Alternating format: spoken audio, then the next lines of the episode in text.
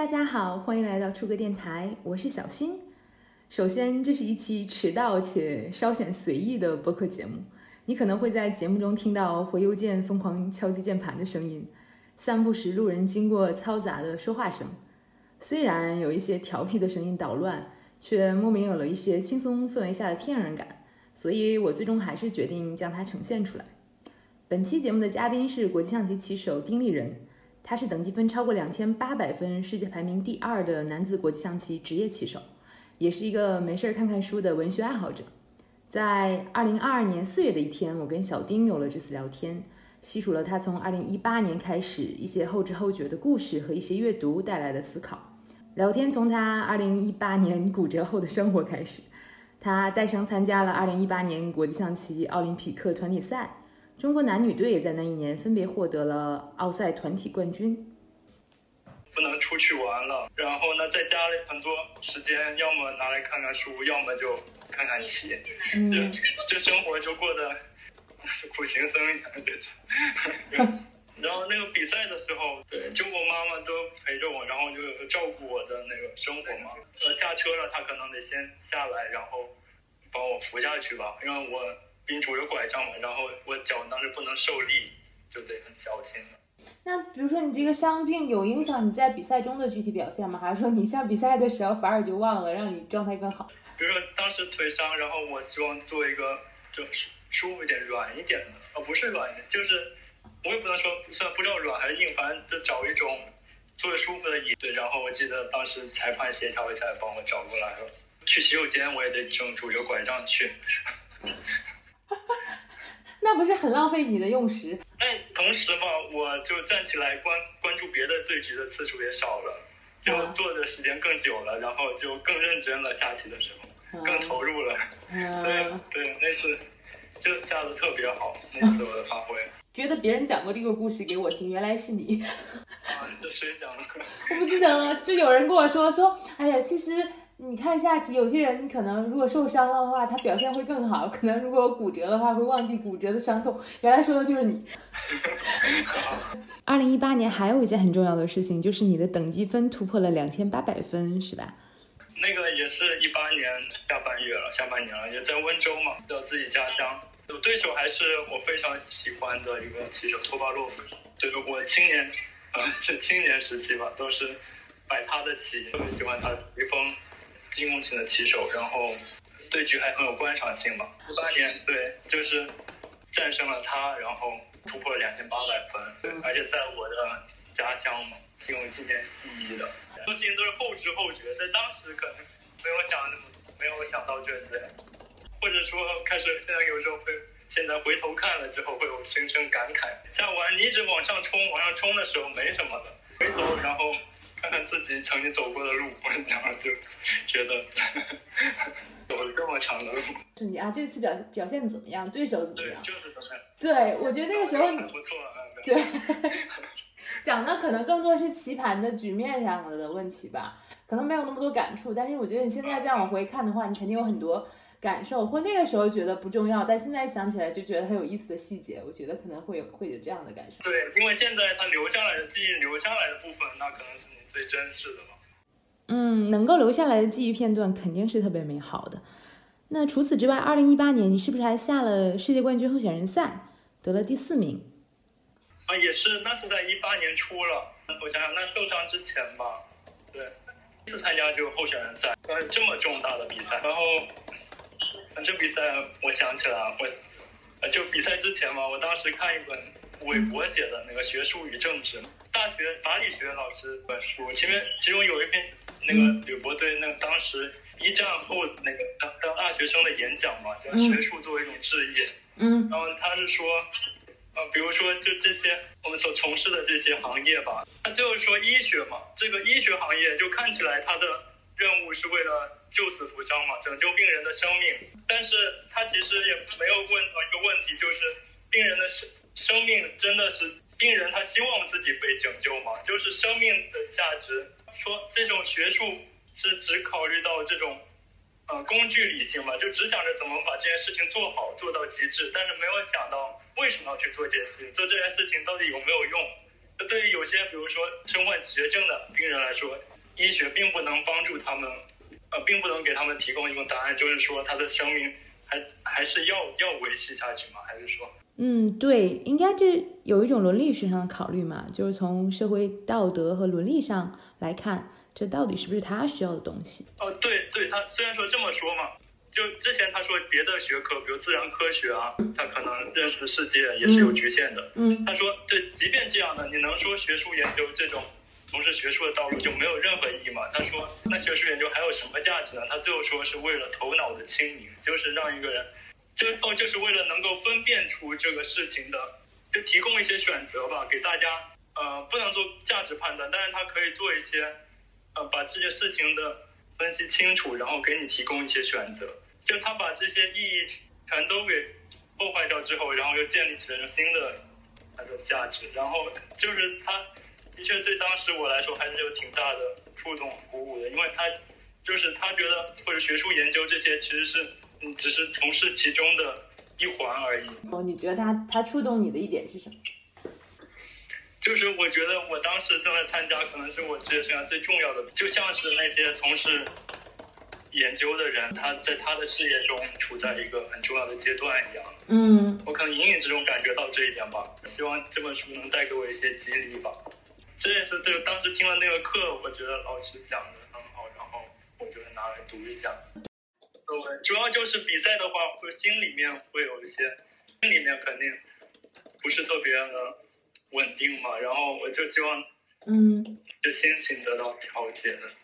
你比如说聊聊天，然后运动吧，看看书，对对，嗯，看看书，有的时候更多的就是放松一下吧。有的时候对书的内容，有的时候看过也就忘了。其实看书，我对我来说就不是说。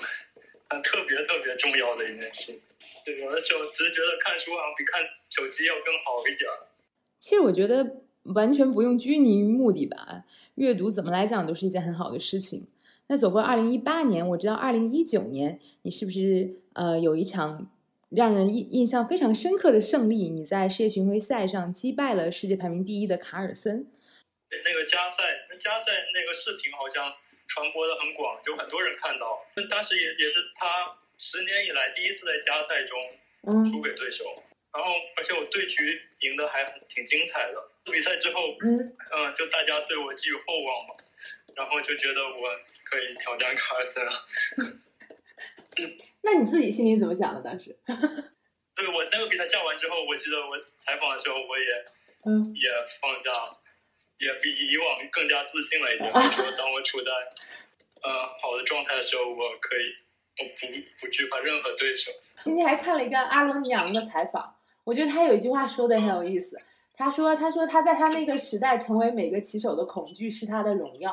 阿罗有时候下起棋来就不把对方当回事，不会下棋业余棋手一样。有时候我觉得你你会有这样的时刻吗？这样自信的时刻，就是现这么小点欺负人。当时，呃，击败卡尔森之后，那是那算是你所有采访中最自信的一次了。好像也不是，我最近也挺自信。在前段时间网购比赛，嗯，比如说 chess 点 com 的比赛，网上的快棋超快比赛，然后比如跟周森光，然后那那一场比赛我虽然输了吧，但是对局下的很好，然后下完就是，我觉得我该赢的，然后。我更值得赢吧？那个我下完就也挺不服气的，然后就网上的棋迷也就觉得我应该要赢，然后就觉得那比那场比赛也很有观赏性吧。也有不服气的时候是吧？对自己实力还是挺自信。疫情对你的影响大吗？疫情对我好坏，我真的不好说。我觉得我水平这两年。应该比疫情前更强了。虽然说这两年没有什么特别好的成绩，而且网络比赛，网络比赛也没有进过。这段时间有更多时间训练了嘛？这这棋的整体理解应该也是提升了。最后虽然说刚刚拿了冠军，赢了卡尔森，嗯，但我感觉如果那时候跟现，那时候我可能更凭借着一腔热血的下棋，就是那时候下棋真的是太太投入了，然后下就很用力吧，然后都下完之后很累。现在我可能能下的更更松弛一点吧，是心态的关系吗？我觉得也是一种整体理解的。嗯，这个说起来就有点深入了，就跟棋的那个内容有关。你觉得你自己的你自己的性格跟你在棋盘上表现出来的状态一致吗？嗯，应该是有关联的，有关联的。我应该前些年更内敛一点吧。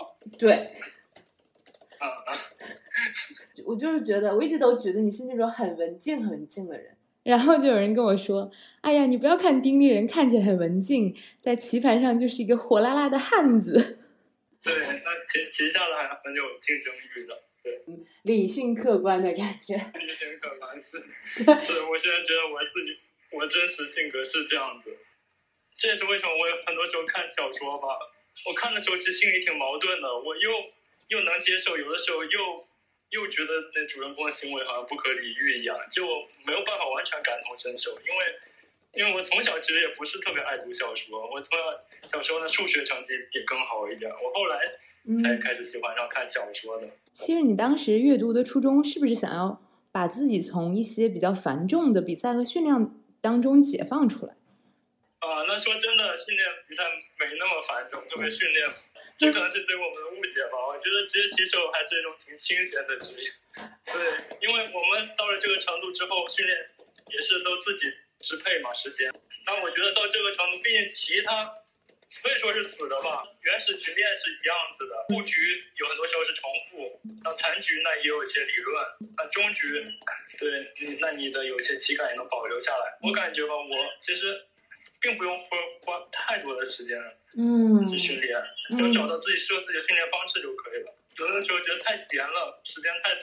不知道做什么。有时候就散步，有的时候看书，真的，我只想用快乐的方式打发自己。啊，你这个太凡尔赛了。啊、我那我觉得是这样子，我这我觉得是我自己真实的感受。大多数上班族来说肯定是不一样的，我这种状态的，有那么多时间可以自己，你平时每天训练多久啊？不是说固定的吧，就是有段时间可能特别想看，那一天六七个小时，有时候就也不想看棋，特别比赛结刚结束之后，这段时间都不想看棋。你说的特别正确，就是大家对你们的误解就是你们的时间，就是你们还是要花很多时间用来看棋，或者是准备，或者是呃准备比赛的。我觉得这这个是有个刻板印象大象。型比赛、重要比赛，那赛前那一天那个晚上嗯知道对手之后，那临场的临时的准备当然很重要。我是指平时嘛，嗯平时当你不知道对手，没有什么明确的目标的时候，嗯特别疫情期间嘛，时间又这么多，其实你是怎么开始成为一个嗯呃文学爱好者，或者说可以说你怎么开始觉得啊，我需要呃读一点书啊，看点小说啊什么的？哦，我记得最开始是高中吧，高中晚自习，我是也开始去祈愿了。回去之后呢，我等于说不用参加高考了，然后那晚自习也不用写写作业。晚自习的话，我有时候看看奇书，有的时候呢就看看小说。当时看推理小说，因为我的同桌也喜欢看岛田庄司，好像是日本的推理小说。可能开始吧，开始读小说。就一八年，当时腿受伤之后，在家里，当时看那个卡佛，卡佛嗯是我嗯那时候特别喜欢的一个小说家，嗯他写一些生活在底层的那些那些生活嗯中的一些幻灭的时刻。就比如最近读的这本《棋王》，对，就是讲一个棋呆子的一个故事嘛。他知青时期吧，见到一个棋呆子，然后他就是，呃，他说何以解忧，唯有下棋。虽然下棋很重要吧，但其实生活吃饭也挺重要的。但他觉得他没有这种文人的忧，就就忧忧愁就是文人的佐料而已，就就是闲的觉得无聊。他觉得无聊的时候，那下盘棋就好了。有一次输给了一个就像扫地僧一样的人，然后那扫地僧跟他说，他说就那句话我印象很深，他说棋可以养性，生会坏性，所以生不可太盛。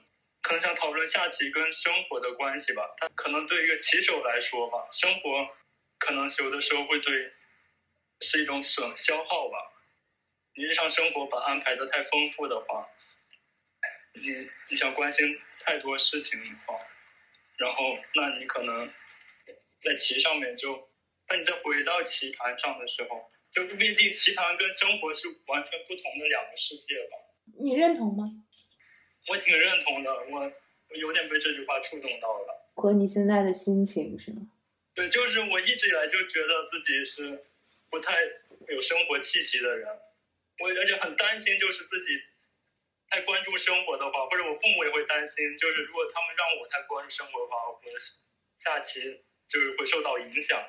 所以我很多时候把棋当成一个，我不能 说是 shelter，啊，对，可以这么说吧，就是就它抵御，就是别的一些。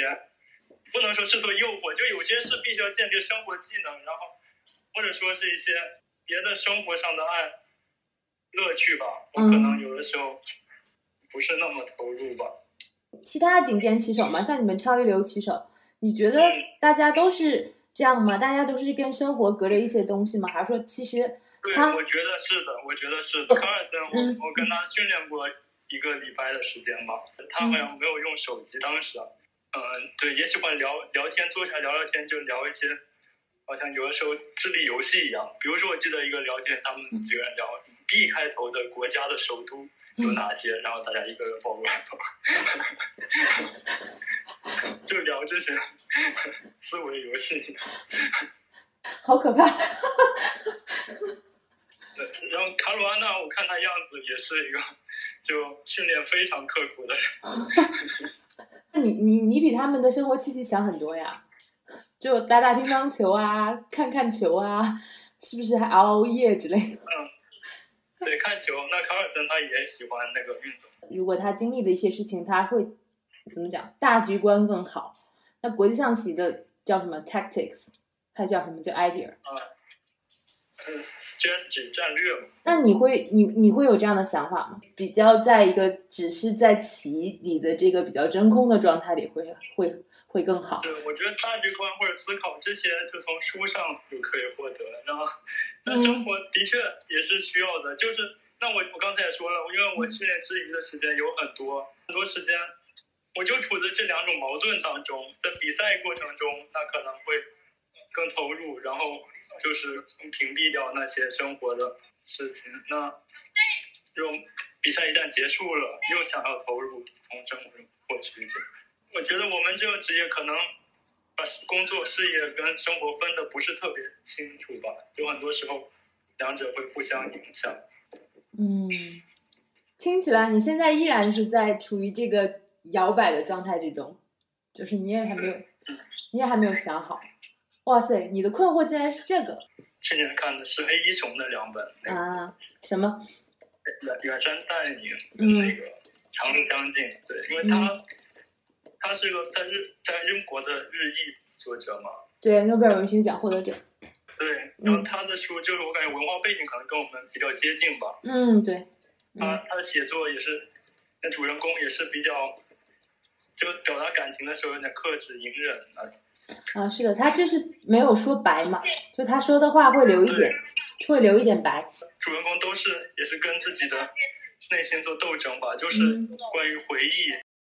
就当他知道自己所过去做的一切努力可能都是有问题的时候，然后他他会用怎么样的方式去能修正啊，或者啊，呃，都读的时候，我觉得他的。语言很优美吧，然后他的叙述也淡淡的，然后就更多的是关于内心的活动吧，或者内心描写，很多独白，里面不是说像有些一些一个家族的史诗啊，里面有出场很多很多人物，有很多很多事件发生，好像也没有，而是对一些事情他做了很透彻的分析。对这种可能分析的小说，我可能更喜欢，嗯，更符合我这种思维方式吧。比较纵向的思维方式，加育吧。你还可以看看石黑一雄当时在呃领诺贝尔文学奖的时候，他的一个讲，他的一个当时的发言嘛。然后那发言被一个出版社出了一个特别薄的册子，然后就他讨他讨论了一些文字，对，嗯，他他讨论了一些文字跟回忆的关系和文字能够做的事情，类似于我们为什么要坚持写作这种事情吧。就他在里讲话里面说，就是他相信文字和时间一样有力量。在我看来呢，我觉得可能除了文字以外，很多记录都一样有力量。它能够帮助我们对抗时间的磨损吧。就像是他在他几乎所有的小说里都讨论到了关于人类如何处理跟自己回忆关系的问题吧，我还挺喜欢的。而且他新面新出的那个《克拉拉与太阳》也挺好看的。哦，关于人工智能嘛，因为我看了，有后来我看了《莫失莫忘》嘛，因为那本书太喜欢了。嗯但这个关于一些嗯，呃新人类啊、克隆人这个事情，那我好像读到一半就弃书。他他前面写的很多书也很好看。有些嗯，西方作家有的时间挺喜欢，但有时候觉得他这么写会不会太自由了一点？就是我真的能像他们那样做吗？就你还蛮投入进去的。对嗯读的挺慢的，想关心，但是我真的是力不从心，真的是这样。对，能在一个领域做得很好就，就已经不错了。你就我不想说嗯，好像看小说是能获得太多知识，很多知识一样，或者我看小说可能不能获得太多知识，但比如看其他人文社科类的书或者知识，嗯嗯，我现在真觉得这么说就说大了应该是获得更多的体验吧。就是啊！小说看获得体验，对，我觉得很多事情，如果我们不是在这事情做想做专家的话，我们都是他都是用它来获得更多体验的嘛，或者是或者是说说的更直。白一点，就是 用它来消磨时间。我们为了乐趣读书吧，应该大多数是这样吧。而且我觉得这种状态还是蛮好的。这如果说你想把它当成一个喜欢的书，那当然很高很高兴了。啊，对，就是我是觉得读书可以没有雷点，就是雷点越少，你会体验的越多。哦，那你你比较喜欢哪些作家书？你推荐几本？嗯，阿成也有旅行文学啊，威尼斯，他写威尼斯的一本，你也可以看看，写的也很有意思。呃呃，阿成啊，你刚才不是说看他的《棋王》吗对，《威尼斯日记》蛮好看的，蛮可爱的，写的你也可以看。而且我我最近很喜欢读移民文学嘛，就是就像石 A 一雄就是移民文学的一个代表嘛，呃，移民背景嘛。而且旅行文学，我最近可能看的比较多是 Bill Branson，英国的一个作家，嗯，他是一个美国人，然后在英国生活很多年。以前我也发过朋友圈，但但是我都是在夜里发，你知道吗？我当时就觉得夜里可能是一个人感受比较多的时候，啊所以啊、我发朋友圈，我现在想来更多的是为了抒发自己的一些感受，不带感情的写我对这书的评价，我只是为了我多喜欢这个书可能是其次的，而是说我我想说什么，我想说，也不怎么发了，很多晚上发了，白天就想删的，太矫情了，是是你人生重要的记录吗？那那留着。就这么写也并不坦诚啊，其实因为这些话都是经过矫饰过的，用一种比较有美感的词语把自己的感情给修饰了一遍，就嗯，是内心，我觉得这样子就有点文过是非吧。你能意识到这一点，你就挺坦诚的了呀。我现在就觉得自己内心心底里其实还是个理工男的想法，你觉得就是思维比较直线嘛。对，直一点，直一点，嗯。嗯，就是这个，你这感受肯定是你的感受，不是说别人说这本书好的感受，是你有共情这个人物嘛。所以我觉得这点还挺可贵的。有很多人看小，对对对，我我觉得很多人看书是技术性看书，你懂吧？别人说这本书好，啊、我就技术性啊就看了之后拿来用，就是啊对技术性看书，就是实用性看书，我觉得这就没有意思了。就没有带着自己的内心去看。对，或者是把看书这件事情当成谈资吧，呃，也也这个哦这件事情也不仅仅限于看书吧，可能可以是任何一件事吧。我觉得好多人都是这样的，对，反而我觉得中产阶级趣味，对中产阶级就趣味，对我就是觉得嗯，那样就没什么意思了吧，就是要有关于自己的感受，它才还是比较珍贵的吧。如果你只是为了所以我我对嗯我又不是说调书，我就只想聊，比如我现在还喜欢，而不是说我以前喜欢过的，那现在不确定的，这样说起来好像有点有些人的爱好可能不太想要想的过于深刻，他可能希望我获取一些比较不那么难获取的快乐就可以了。嗯嗯，而且现在就是，嗯，就每天就是生活对我们每天发生的事情对我们生活影响太大了嘛，就很多人都急着关心就每天的疫情啊动态啊，嗯关心这些嗯 现实的问题啊。对嗯，那其实很多时候我父母就替代我，就都他们帮我做这些事情，而不是说他们帮我，就他们更关心这些事情，然后对，也总有一个人这么做。我觉得很多人也是蛮贴近生活的呀。我觉得很多女骑手啊，包括我跟呃有跟男骑手啊和女骑手聊过，我觉得很很多女骑手也是有很多丰富的生活体验的，并且我觉得他们的生活本身也更有层次感。我说一句不那么政治正确的话，我觉得下棋这种特别讲究理性、讲究逻辑的这种运动，是不是真的不是特别适合感情丰富的女骑手？嗯，我想起了我前一阵子看过那个阿罗尼扬的一个采访，他有聊过一个类似的话题。嗯，他说有有可能，emotional 这件事情还是骑手的一个，还是你骑手的一个一个很重要的工具。啊，他觉得有益的。嗯，对他其实是有益的，而且他说就是，嗯，他特他特别谈到了女骑手这件事情啊，就是他说他说中国女棋手可能下棋下的非常好，是因为可能跟男棋手下的非常多。他特别谈到了两点，我觉得很有意思。他说，他认为很多女棋手只是需要改变的，就是他们的态度，就不要重视下棋。对，就是不要觉得你可能到两千三百分或两千五百分就到此为止就可以了，不要这么觉得。对，女棋手他们觉得是有爱好更广泛嘛，然后觉得下棋只是生活一部分而已，没有那么职业。然后他说，如果说你你只要改变这个态度，你就能下的和男棋手一样好。他说。他说他不认为大家应该把棋下棋这件事情分为男男子国际象棋和女子国际象棋。对，他说他说女棋手需要改变的就是她的态度。然后他就也谈到你刚才讲的思维这个问题啊。他说他说他觉得可能情绪反而是女棋手可以利用的一个东西。因为像棋手里面呢，嗯，我最喜欢是卡尔森嘛。那他看他对局就有的时候就没有任何情感的，他的对局好吧，精精彩的对局。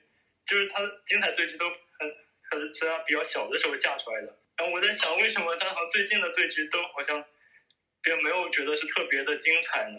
嗯，特别震撼震撼的，可能因为他下的对局太精确了嘛，就没有什么漏洞，然后也没有什么战术，就战术有的时候没有必要的话他就不会采用，他就用一种自己对自己的就是慢慢把对方捏死了这样子的方式，嗯，就他下的真太合理了，就。然后，那我我可能我也是现在觉得下棋跟用精确性是最主要的，精确性中能得到一些美感。可能女棋手这种情绪化，或者男棋手当然也会有，就有的时候奋力一搏这种勇气当然是需要的，就是在一个局面完全均衡的情况下，或者因为棋嘛，你现在都知道棋它的。电脑这么这么发达之后，其实就是很容易军事，黑棋很容易军事，然后和棋的可能性非常大。嗯，在这种情况下，的确冒险精神也是非常需要的。你真的想要赢棋的话，但我觉得这这种情绪化建立在那种精确性之之后的，先首先得有精确性，你知道客观上最好的走法是什么，会导向这种和棋，然后你再去决定冒险，去给对方考验，然后同时也给自己考验。在这样的情况下。然后可能有的时候能有出其不意的效果。你的情绪化是建立在绝对理性，我们在理性达到最高程度、最精确的程度下，我可以做一个情绪化的冒险，或者说我做一个情绪的展示，对吧？嗯。但是你这个情绪本身也是经过你计算的情绪。计算什么类型计算？你是在保持保证精确的前提下决定你这个情况要不要冒险吗？那你决定这个冒险这个动作也是经过了你精确，也是说对通过能带来什么样的结果，就是对，不是一种鲁莽的冒险，对对，而不是说一切不能冒险。可能我更多的展现了本能。哦，本能冲动。我感觉我现在看那么多对局，就是本能可能已经不不多了吧。就所有创造皆为回忆嘛。所有创造皆为回忆，这点说的还蛮好的。我觉得其实真的新的东西不太多。那你更喜欢你以前下的棋，还是更喜欢你现在下的棋？那现在无知，而且有时候很懵懂。那你现在讲讲到创造这件事情，那可能会会更难，因为像你所讲，空间已经不多了。嗯开局上面的空间，嗯嗯，真的是不多了。呃，是华哥好像也跟我说过，他跟阿罗聊过，他问阿罗你会看女子世界冠军对方对方赛的对局吗？阿罗说 Of course，就每一个男记者都会看，他也这么说，因为他有样子开局的想法。嗯，你会看吗？我那世界冠军对方赛当然会看，但大部分比赛不会。你你你觉得你从能从女棋手的其中学到一些新的嗯想法吗？我我我说实话，就学到背后男棋男男教练的开局想法。生活中其实我也不不聊这些，然后自己看看书，就偶尔跟别人讲讲剧情吧。然后那再深入的也聊不下去嘛，就当讲故事一样讲一讲。就是我感觉你还是有一种希望更广泛的了解社会生活，或者说更希望能从其他角度观察社会，或者是说体验更多的这个这个渴望。是有的，受制于自己的能力，还有受制于身边的环境、周围的环境，关心这些的人不多吧？就就一九年当时，嗯，有一次我爸带我去欧洲，然后跟我去欧洲比赛，然后嗯就连着去了好几个国家吧。嗯然后就当时下完之后还有一些时间就，其实就像游客一样就参观，拍些照片吧。然后这些照片就我爸挺重视的，然后把它打印出来，然后挂在家里冰箱冰箱上面，呃，贴在冰箱上，这样看起来。因为现在我我觉得吧，其实把照片打印出来是一种很好的方式吧，因为现在数码时代，大家照片都放在那个手机里面嘛，嗯存在手机里面。那以后要换了手机之后，可能那照片都都不见了。那打印出来之后，那还是一种留下一点记忆回忆就那两次，我刚才提到那两次，主要是还是我腿没有完全好。平时我我都会一个人去。之之前那几个比赛都是为了凑盘数嘛，为了下满三十盘棋，然后有可能获得这个资格。然后这个资格是因为卡尔亚金嘛，他可能说了那话，然后嗯被取消了。对，现在他正在上诉吧，哦然后结果还没有完全确定下来。但是如果说他他那个失去资格的话，然后我可能明年最高等级分入选，那我当然想去啊。能不能去，有的时候也不取决于我。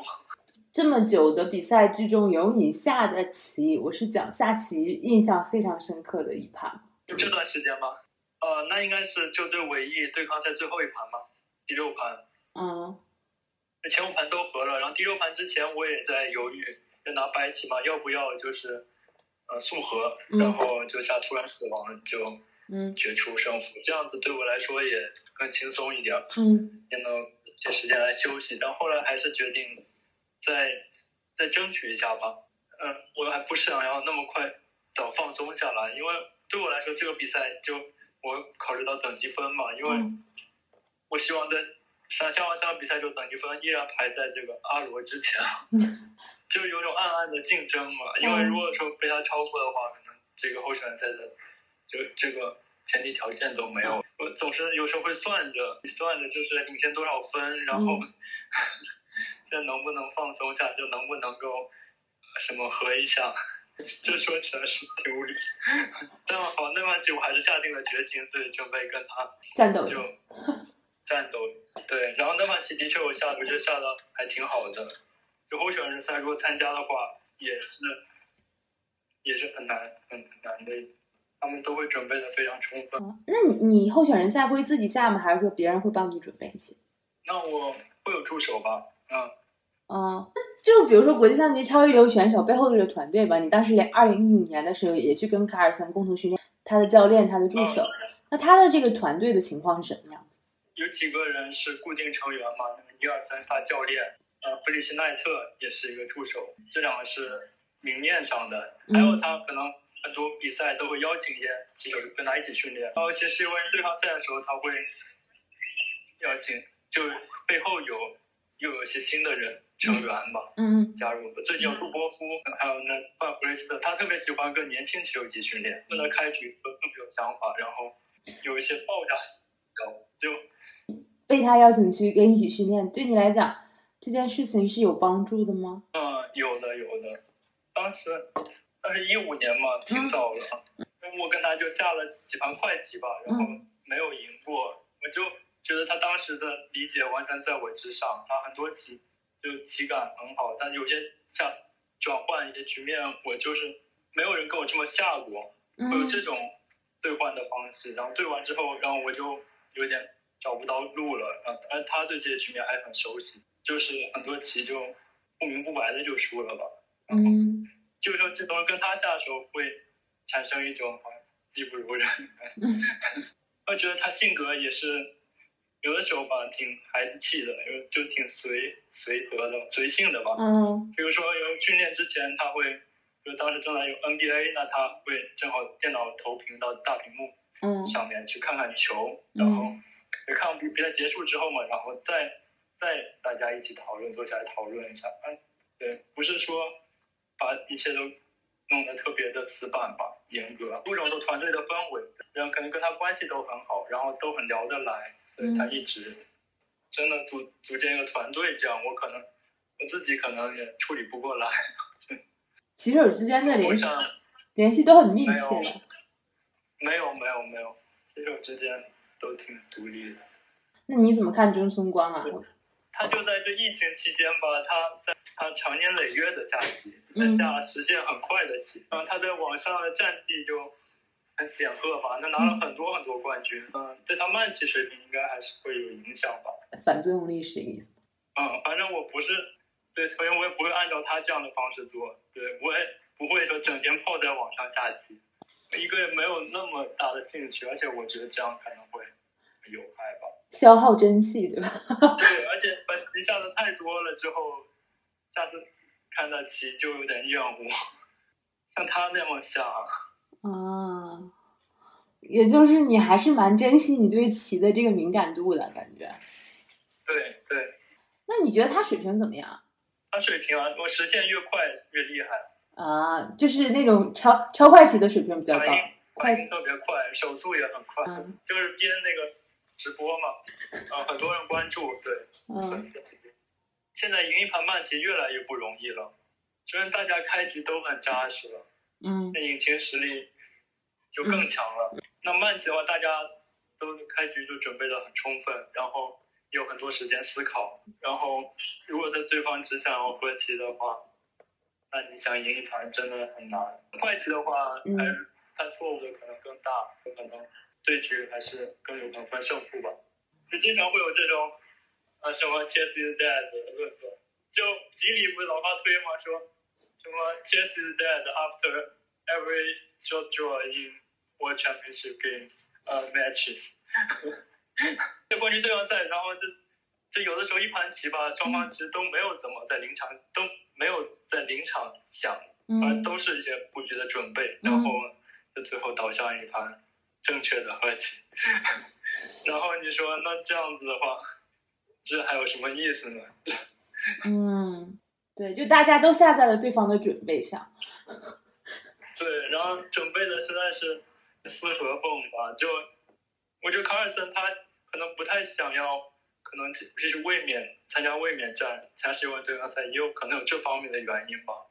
在这样子高强度准备之中，想突破对方防线，或者想要在开局再创造一些新意，特别困难。我不知道，这我猜想，就是对，所以说卡尔森他很推崇就是这种四盘的快棋比赛。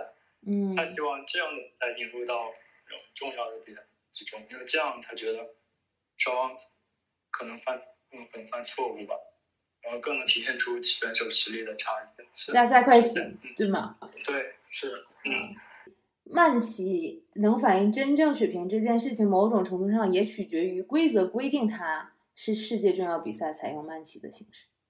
或者慢棋更代表一种传统吧，就是国际象棋对一种更加纯粹的一种严肃的，就以前前苏联棋手那么让人科学的方式对国棋的态度，就慢棋他们就觉得慢棋才是真正会下棋，不管快棋，甚至现在这种网上的比赛，都觉得这些都是玩玩而已的。那种老棋手还，嗯他们但他们现在这些年肯定也也嗯必须得接受这个现状了，就很多比赛转移到网上去。但我还是觉得慢棋也有肯定有它的价值的，就是因为慢棋的话，那有的时候就一步棋就非常非常重要。那个有些棋大家的棋感都很好，都知道就对的最好的做法什么。那有些局面就特别难，真的这个时候就很容易犯错误。那慢棋有时间想，就差距可能就体现在这个这里。所以说，这种慢棋中的这种常考，可能这些重要性就更值得书写，更值得去把它放大，更更看重，就是呃这背后有有更多的故事，就是慢棋，毕竟你经过千辛万苦赢得了一场比赛，我觉得那带来的成就感肯定也是不同的。网网上快棋有的时候大家对待都是挺随意的吧，或者有时候还会有滑标的现象。这些对局的话，可能带来一些奖，嗯，名次、一些奖金，但很难说你把这盘棋看得出是你一场很精彩的对局，很重要的对局，那很难看成看成你的代表作。不会，对对。嗯，你有自己的代表作吗？代表棋？有啊，那我自己我内心比较认可是刘盘奥赛哦零八。一八年奥赛在杜打那一盘，呃，虽然别人可能没有特别重视的、不注意的这盘，但是我自己把这盘棋看得很重要。嗯。首先，他他的确对于这个比赛来说很重要。嗯他当时是他后来了，嗯。啊，对波兰队，然后我那盘第一台，他而且中间一度局面我就是觉得有点失去控制了。嗯。我进了个兵进攻，然后特别复杂，然后我大概。有就花了三十分钟想进攻的手段嘛，然后我走了一步，我觉得呃不是，就走了一步好棋吧。我可以说就算到了这个后来引起的那个变化，但其实这是个漏算，就中间他只要有个地方能够变一下的话，我好像还差了，但他也没有发现，然后所以我下完这这盘棋非常得意，我觉得我就当时花三十分钟一个长考，然后想到了赢这个赢棋的手段。而且对手也很配合。对对对，我就正好就走到了这个变化。嗯。但最后发现其实是一个漏算，其实中间还是有虚惊一场。